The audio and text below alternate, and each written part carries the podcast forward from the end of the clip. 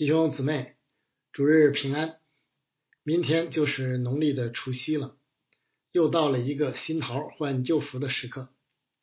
从一种意义上说，这日与那日都一样，不过都是神锁定岁月的一刻而已。对于天路客尤其如此。但从另一种意义上，有些日子的确不同，因为他们对神、对人有着特殊的意义。前者如纪念创造与立约的安息日，神锁定以色列人的节日等；后者如纪念主降生的元旦，以及马上就要来到的中国农历春节等等。对十二使徒，呃，我们姑且继续使用这一个惯用的称呼啊。以及当时的门徒来说，今天要分享的经文中的时刻，就是这样一个日子：主耶稣基督即将结束道成肉身在地的工作，被接升天离开他们了。主耶稣肉身同在的时代已经过去，圣灵降临并运行的时代即将到来。这并非如春节般的。辞旧迎新，没多少实质的改变，而是救恩历史一个新的时代——教会时代的开启。呃，分享之前，我们先一同来祷告。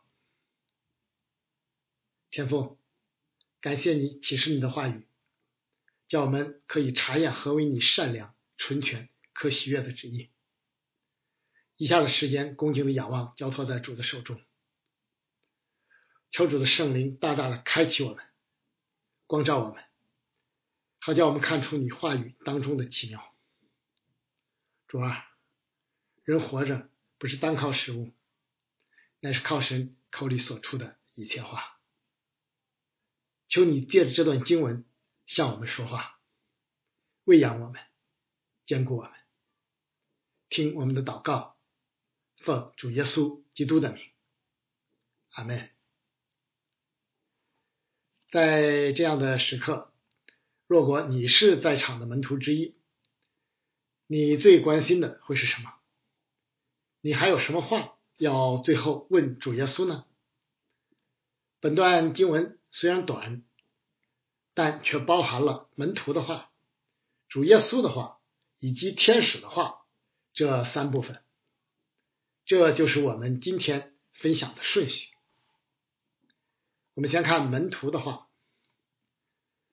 门徒与主耶稣这次的聚集是在耶路撒冷城外的橄榄山。除了十二使徒以外，可能还有其他人在场。门徒们显然意识到主马上就要离开他们了。当然，所问的就代表他们最关心的问题：主啊，你复兴以色列国就在这时候吗？这个提问本身反映出门徒当时的灵性状况与心态。在与主同在了这么长时间以后，特别是经过主复活后四十天密集的培训，门徒们不仅从失望与沮丧中完全恢复过来，而且长进不小。你复兴这样笃定的认知，最能说明这一点。呃，彼得老早就已经任性你是基督，是永生神的儿子。现在就更确信主耶稣是神所立的基督，是神所差来复兴神国度的那一位。更进一步，他们已经确信主耶稣基督是道成肉身的神子，具有完全的神性，是大有权柄与能力的万王之王。万主之主，因此必定能够复兴以色列国。说到复兴以色列国，在场的门徒也许仍有个别人抱持着推翻罗马统治、重建属地大卫王国的想法，但至少对于十二使徒来说，在经过四十天之久讲说神国的事之后，应该。不会仅仅局限于这样的观念。耶稣基督的受难与复活，已经足以令使徒们突破高呼何塞那时狭隘的想法。在经过四十天主耶稣亲自的教导，他们应该已经建立起教会和其他一些新约的基本观念。只不过到此为止，他们对于这些的认识依旧不那么清晰，依旧局限于属地以色列人的范围，还不能接受外邦人同样属于教会这样的事。这些都有待于圣灵普遍降临后进一步的开启与工作。而且就当时的情形来说，若是真有地上以色列国，复兴之事，他们一定也会是欢欣鼓舞的。呃，门徒们关注的重点显然是就在这时候，这也不难理解。主耶稣就要升天离开他们了，将要来临的新时代，肯定要有一些非同寻常的事情发生。复兴以色列国必定是其中的。重中之重。于是他们这么问，期待主耶稣告诉他们该干什么，以便为此做好准备。人总是盼望能经历一些轰轰烈烈的事，关注的重点常常是结果，尤其是处于类似的历史关键点的时候，呃，人的好奇心又重。总想事先窥探有关未来的事，门徒如此，我们也不例外。其实，主耶稣前面已经吩咐他们要在耶路撒冷等候圣灵，就暗示了圣灵降临前不会发生什么轰轰烈烈的事，而圣灵降临后，自然也就不用窥探了。我们现在来看主耶稣的话。主耶稣没有直接回答门徒的问题，但也没有责备他们。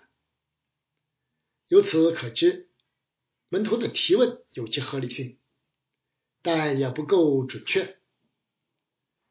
主在回答中指示并引导他们关注到真正的重点，这正是门徒们提问的关键所在。主耶稣的回答用父而不是子，或者说是我，这是有神学含义的。圣经设计神整全的计划，无论是创造、救赎还是审判，都是以第一位格父为代表，归荣耀与父神；第二位格子的荣耀是通过成就救恩，包括降生、受难。复活、升天、再来等彰显出来，而第三位格圣灵基本是隐藏的，在隐秘处工作，为的是见证基督，将已经成就的救恩施行在教会与圣徒的生命中。因此，我们不仅应当认信三位一体的真理。也应当随着生命与知识的晋升，知道三位一体位格间的区别与协作，啊，不是指本质哈，而是指工作哈，而不是父子圣灵随便使用。比如，应该根据祷告的性质、内容与时机等，决定该向哪一位格呼求，该诉诸神哪样的本性。而不是不加区别的一律使用诸如慈悲怜悯的天赋、爱我们的救主耶稣基督等等。主耶稣在强调父凭着自己的权柄所定的时候日期的同时，还强调不是你们可以知道的，凸显出神人之间天上地下本质的不同。唯有神是创造主、救赎主与审判主。具有完全的主权，凡事只凭着自己的意志行事，无人可以拦阻，也无人可以测透。使徒保罗后来将这一真理表述的更为清楚：身在深丰富的智慧和知识，他的判断何其难测，他的踪迹何其难寻。谁知道主的心？谁做过他的谋士呢？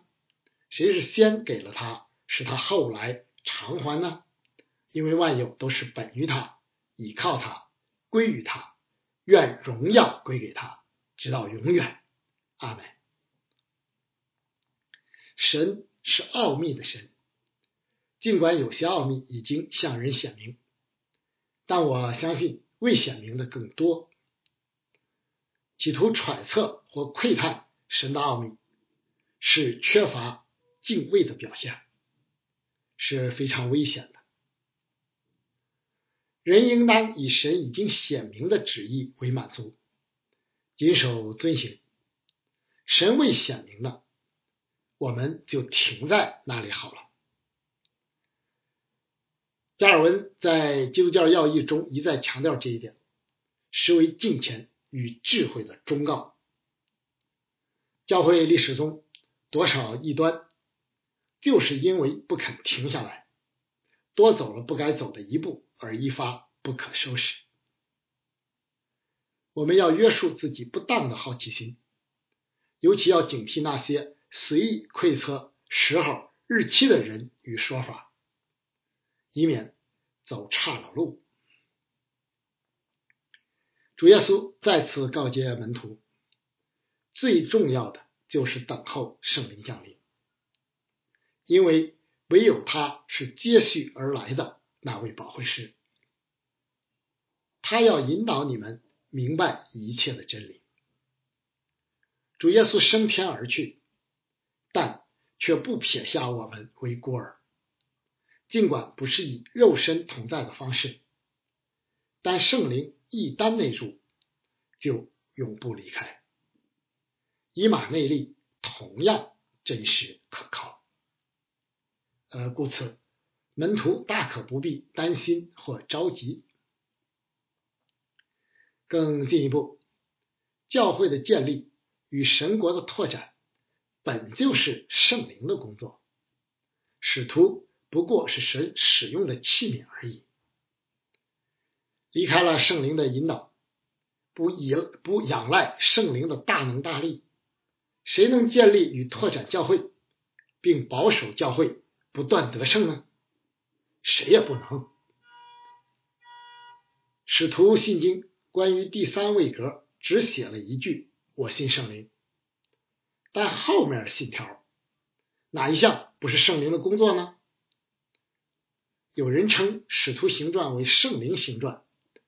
就是为强调圣灵是教会拓展、征战与得胜的动力与保障。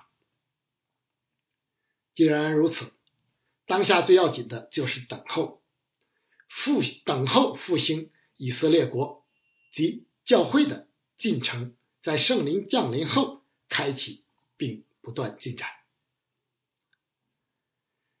等候是教会与基督徒要不断学习的功课之一。也是最为考验考验人性的。人的本性多向往立竿见影，越不成熟的人越等不及。但神做事总有定时，急是急不来的。不要以为快就一定好，如果快过了神，一定不好。有时只有慢才能与神合拍。其实，许多时候急是因为信心不足。有真信心的人才能不急不躁。前者就如扫罗王匆忙献祭，后者就如大卫做王前逃亡中的忍耐。我们已经等候了十几年，环境一直在恶化，还要等下去吗？不等又能做什么？这是从消极的层面讲，从积极的层面说，主早已应许，唯有忍耐到底的必然得救。神的时候早就定好了，等候一天就更接近一天。人生的经历也告诉我们，尽管人更倾向关注结果，但过程却是不可或缺的，是做事的主体。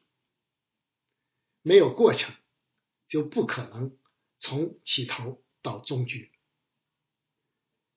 因为过程漫长而艰难，需要持续的忍耐与付出，重复而心意不多，所以不讨人喜欢。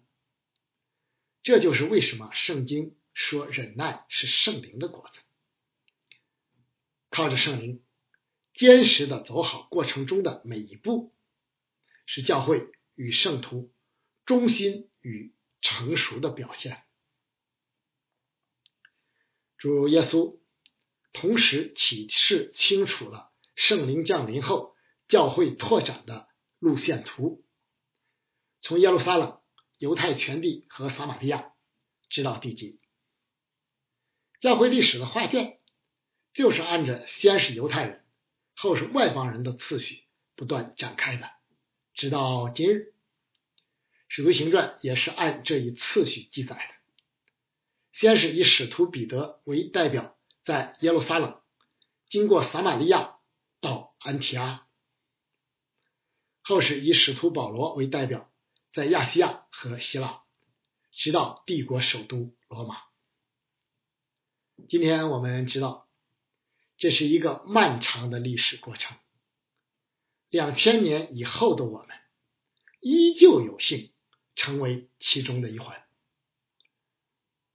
历史历代的教会与圣徒存着信心，带着盼望行走在这条路上。神的国度一直没有停止拓展的脚步。这里所谓的地级，显然不能简单的理解为地理上的某个地方。也不大可能是回到原点。圣经中等同的说法，就是外邦人与犹太人中所有得救的人数满了。使徒行传以福音传至罗马为阶段性标志，宗教改革则主要在英美结出果实。就世界范围看，目前基督教会正处于低潮，似乎。软弱无力，但复兴与得胜一定会再次来到，因为圣灵一直在教会中运行，他的工作一刻也没有停止。纵然路途曲折，但神的旨意却必定成就。就此而言，我们今天有机会为主的名征战，岂不是十分难得的吗？教会的教会拓展的目的是什么？答案是，也必须是做耶稣基督的见证。这是以另一种方式表述的大使命，比我们惯常意义所使用的宣教表达的更丰富。因为宣教往往侧重于出去与宣讲或传，但做见证。则包括个人与教会日常生活的方方面面，甚至包括基督徒的文化使命。为耶稣基督做见证，意味着见证的中心必须是耶稣基督，而不是某个人或教会。见证的目的必须是为荣耀基督。呃，圣灵尚且如此，何况我们呢？而不是彰显自己，见证必须依靠圣灵的能力，而不是其他的势力或才能。见证只能通过历代教会的持续工作，而不是靠哪个大侠的单打独斗。与此对照，你就能发现，今天许多所谓的见证并非如此，不过是拉基督的大旗。做自己的虎皮而已，这些不过是假见证，与造就教会与圣徒没有益处。警醒而审思明辨，与人与己都是非常重要的。做见证的途径非常丰富，每个人在每个时期都有神所量给你的界限。教会同样如此，在家庭中要做夫妻、父母与儿女的见证，在单位要做老板与员工的见证，在教会要做牧者或平信徒的见证，在教在宣教工厂要做宣教士的见证。生活是连续的，见证也必须是连续的。而不应该时断时续。现实中，基督徒的挑战之一就是两面人或多面人。信仰的见证只局限于教会或主日，其他时间与场合就少有了。新的一年，愿我们更加殷勤，靠着圣灵的能力，为耶稣基督做全人。全面的见证。我们最后来看天使的话。主耶稣回答完门徒的提问，就在他们的注视下被接升天，和当年以利亚在以利沙面前被接升天的场景很有些类似。这说明主耶稣被接升天是一件真实的历史事件。门徒们都是见证人，升天是成就救恩必不可少的步骤，不仅为要显明神将他升为至高，而且为要拆下圣灵即为我们预备天上的地方。这里提到云彩，当然不能简单的理解为普通的云彩，就好像孙悟空，呃。腾云驾雾似的，这里的云彩显然代表的是神的荣耀。无论是西奈山上，还是以赛亚的意象中，人所见的都是神显现的荣耀。因为人不能面对面见神，这是辅救人类语言的又一实例，就如伊丽莎当年所见的火车、火马一样。